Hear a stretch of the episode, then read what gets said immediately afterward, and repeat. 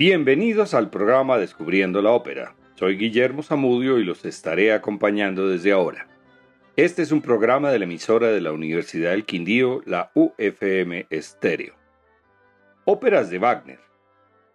Richard Wagner nació en Leipzig en 1813, el mismo año que Giuseppe Verdi, y murió en Venecia en 1883 a los 69 años. Fue compositor, director de orquesta, poeta, ensayista, dramaturgo y teórico musical de la época del romanticismo. Destacan principalmente sus óperas, calificadas por él mismo como dramas musicales o también obras de arte total, en las cuales asume también el libreto y la escenografía, a diferencia de la mayoría de los otros compositores de ópera. Desarrolló un estilo de composición en el cual el papel de la orquesta es igual al de los cantantes. Desde su período medio incluye el uso de leitmotivs, temas musicales que se interpretan para anunciar a los personajes, las localizaciones o elementos del argumento. En su primer periodo compuso varias obras, dentro de las cuales están Las Hadas y La Prohibición de Amar. En 1842 compuso Reincy, el último tribuno, su primera ópera que fue representada exitosamente con elementos de la gran ópera francesa. Su obertura se ha convertido en pieza de concierto. Hemos escogido obras instrumentales y corales de varias óperas de Wagner. En su periodo medio de 1843 a 1851 comenzó a mostrar más profundidad como dramaturgo y compositor. Este periodo comienza con El holandés errante de 1843 quien está condenado por Dios a navegar sin reposo. Cada siete años puede descansar un día y tratar de hallar su redención en el amor sincero de una mujer. Escuchemos el coro de hilanderas cuando Senta, soprano dramática, vive pendiente de la leyenda del holandés y sus compañeras se ríen mientras hilan en sus ruecas.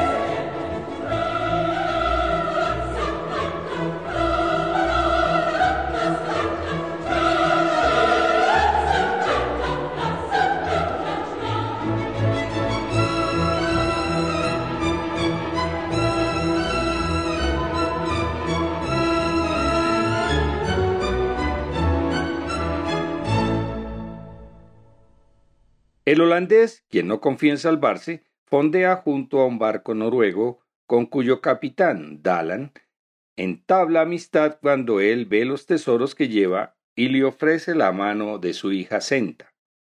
Los marinos del barco de Dalan celebran con sus novias la llegada a puerto e invitan a los marineros del holandés, pero su respuesta espectral los atemoriza.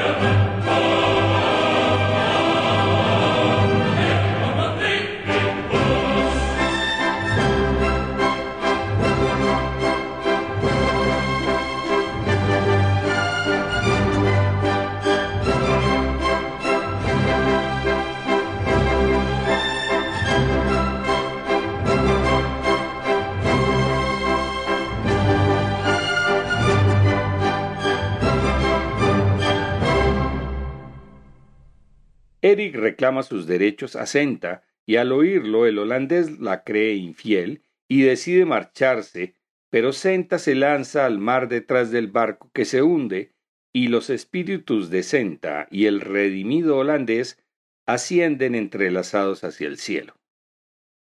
La siguiente ópera fue Tannhausen, de 1845.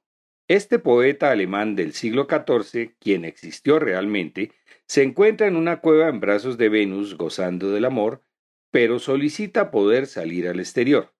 Escuchemos primero la obertura de Tannhausen.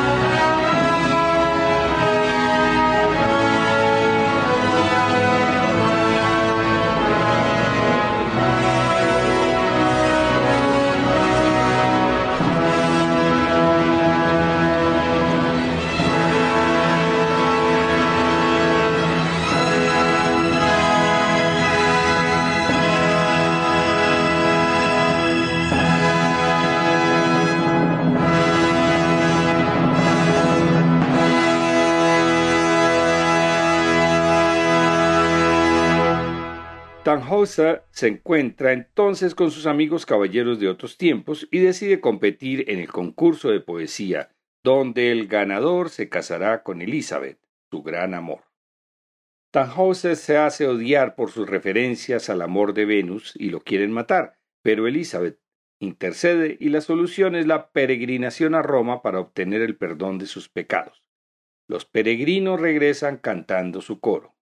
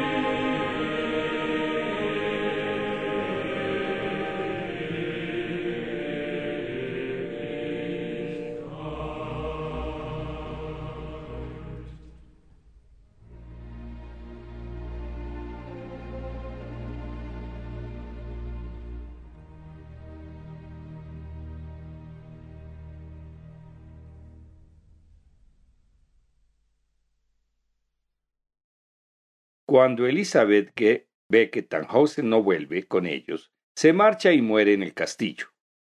Después aparece Tannhausen sin obtener el perdón en Roma y decidido a volver con Venus, pero Elizabeth lo redime desde el cielo y Tannhausen muere perdonado. La última ópera de este periodo medio es Lohengrin, de 1850, en la cual alcanza su madurez en el sistema de leitmotivs. El joven duque de Brabante ha desaparecido y su tío Telramut, barítono, y su esposa Ortur, soprano, acusan a Elsa de Brabante, soprano, de haber matado a su hermano para reinar en el ducado. El rey dispone un juicio de Dios y Elsa implora que llamen a un caballero que vio en sueños. Todos se sorprenden al ver llegar al defensor, Lohengrin, tenor, en una barca tirada por un cisne. Él condiciona su ayuda a que Elsa jamás pregunte su nombre. Telramund es vencido por Lohengrin, quien le perdona la vida. Luego es nombrado jefe militar y se casará con Elsa. Telramund y Ortrud crean dudas en Elsa por casarse con un extraño que puede desaparecer en cualquier momento. Escuchemos el preludio del tercer acto.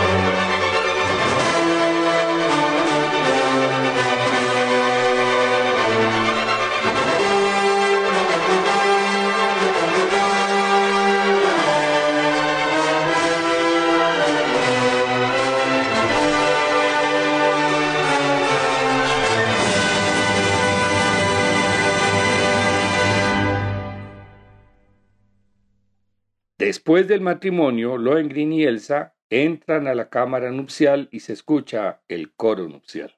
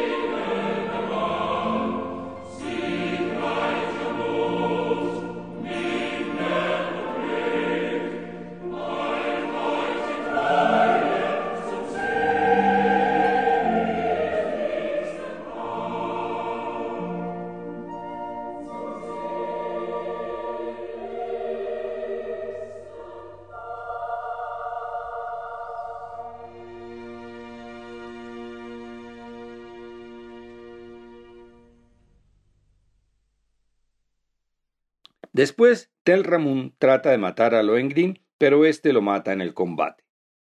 Elsa no puede evitar la pregunta prohibida. Él responde y de acuerdo con la promesa debe volver a su reino. Lohengrin reúne a todo el mundo en la llanura y declara ser hijo de Parsifal y dedicado a proteger a los inocentes.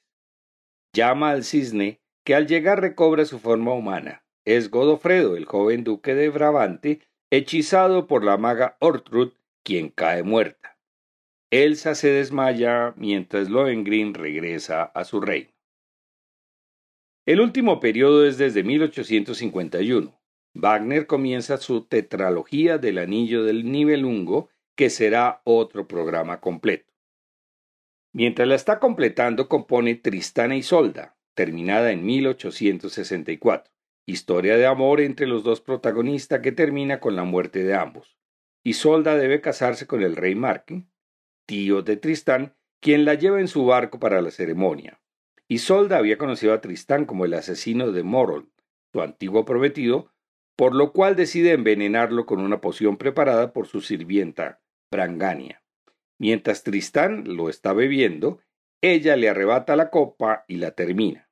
Cuando ambos creen que van a morir, se declaran amor eterno, pues la poción es realmente un filtro de amor. Ya en el castillo de Marque se encuentran y pasan la noche libre de ataduras. Cuando amanece, Marque con su capital Melod y sus hombres descubren a los amantes e Isolda dice estar dispuesta a morir con Tristán. Melod lo ataca y el amante cae herido, lo embarcan y lo devuelven a su castillo. Tristán sigue herido esperando recuperarse con la llegada de Isolda. Al divisar el barco, se arranca los ventajes y cuando se encuentran, muere en brazos de su amada. Llega otro navío con Marque, quien viene a unirlos después de que Brangania le contó lo ocurrido, pero solo puede ver cómo Isolda muere sobre su amado. Escuchemos el preludio de Tristán e Isolda.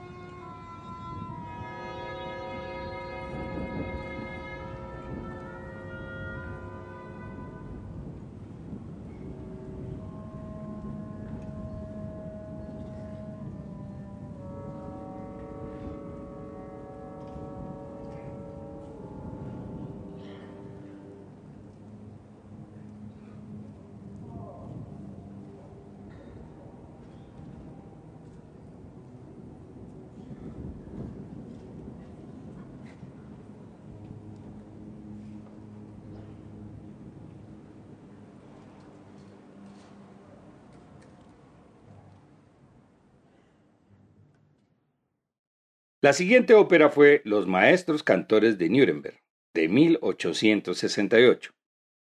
Escrita en tono festivo, es una ópera cómica que trata del concurso entre los maestros cantores y que el ganador se casará con Eva, soprano, de quien está enamorado el noble Walter von Stolzing, tenor. El concurso se desarrolló en la iglesia de Santa Catalina. Escuchemos el coro de la iglesia.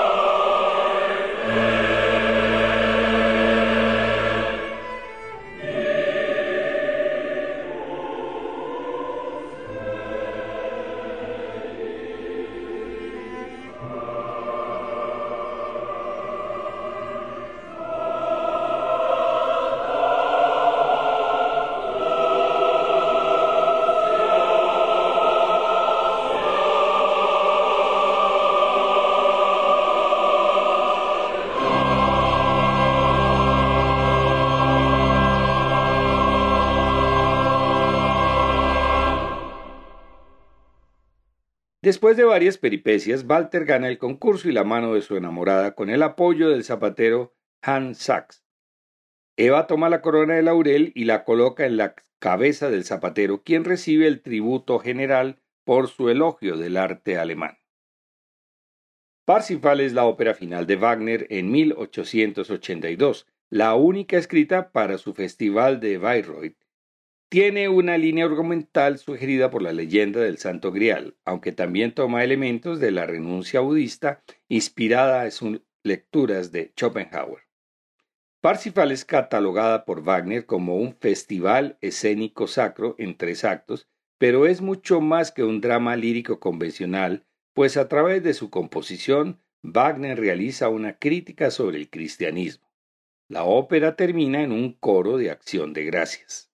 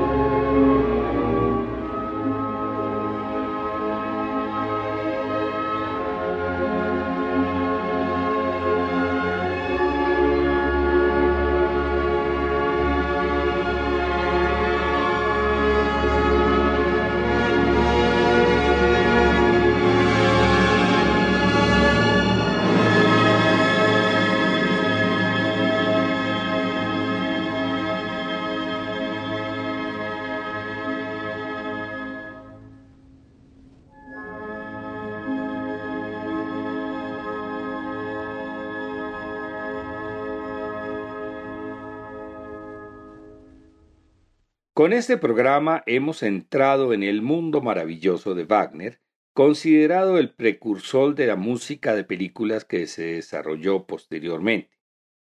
¿Cuántas de estas melodías habíamos escuchado sin saber que eran compuestas por Wagner? En general las óperas de Wagner son de larga duración. La menos es El holandés errante de 2 horas 15 minutos. Tannhauser son 3 horas. Lohengrin, Los Maestros Cantores y Parsifal de más de cuatro horas. Las óperas de la tetralogía del Anillo del Nibelungo completas pueden ser alrededor de 15 horas. Pero después de abrir la puerta y entrar, ya no querremos salir. En el próximo programa escucharemos otra de las óperas más representadas y la más importante del repertorio francés, Carmen, de Giorgio Bizet.